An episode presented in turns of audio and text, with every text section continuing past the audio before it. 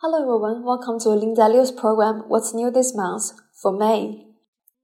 Patent China pronounced the judgment on the first pharmaceutical patent linkage lawsuit.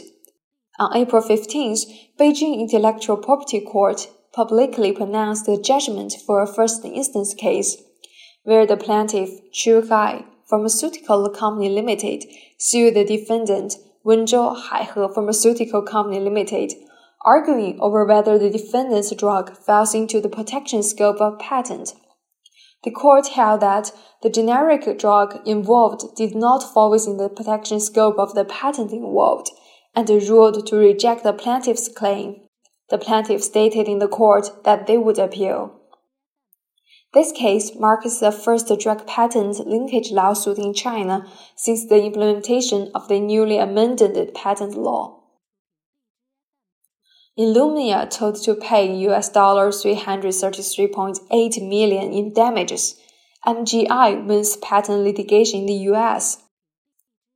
On May 6, local time in the United States, the judgment on the patent lawsuit between MGI and Illumina in the United States was pronounced.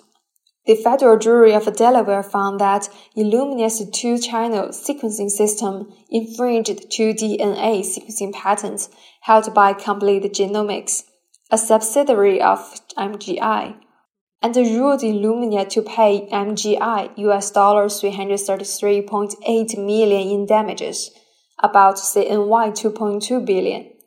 The spokesman of Illumina has stated they would appeal. Trademark infringement and unfair competition. Guangdong Higher People's Court affirms the Trademark Infringement and Unfair Competition Act of the fake Dunlopillo and awards CNY 6 million in damages. On April 21st, Guangdong Higher People's Court made the final judgment on the trademark infringement and unfair competition lawsuit brought by Dunlopillo Shenzhen Limited against the company Talalay Zhang, etc. The court upheld the original judgment and rejected the appeal filed by the defendants. The five defendants, including Talalay, were ordered to jointly pay the compensation of CNY 6 million, and more than 630,000 people watched the online trial that day. Denglupu, Dunlopillo, is a famous British brand who registered its trademark in China as early as May 1987 and used on goods of mattress and pillows. In 2014, Zhang established the Talalay Company after he was found to have infringed the exclusive trademark right of Dunlopillo and cooperated with other four defendants using Denglupu as the company name.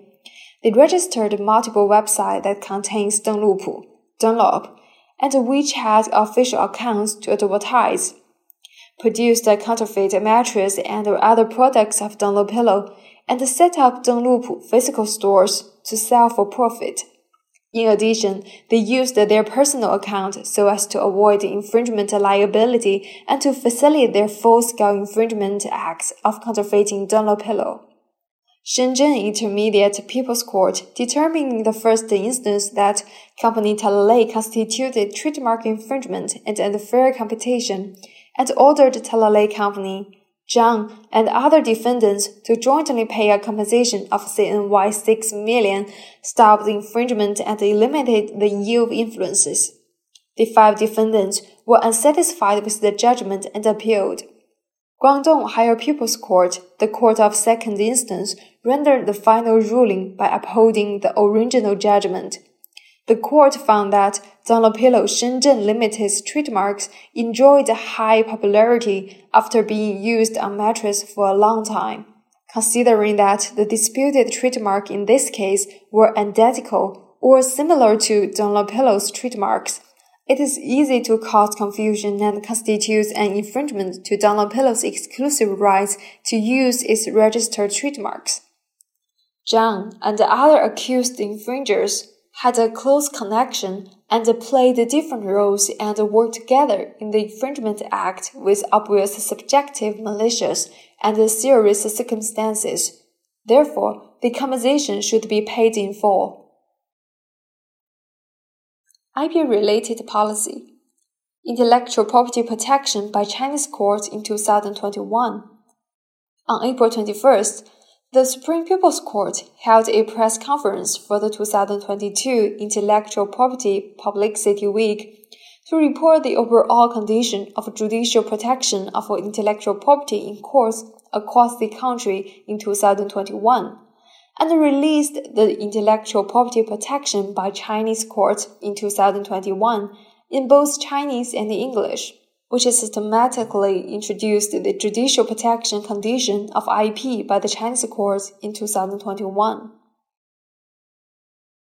2021 exemplary cases of trademark opposition and review released. On April 26, World Intellectual Property Day, the CNIPA successively released the white paper on China's intellectual property protection in 2021. 2021 exemplary cases of trademark opposition and review, 2021 top 10 cases of patent invalidation reexamination, and 2021 exemplary cases of administrative protection of intellectual property.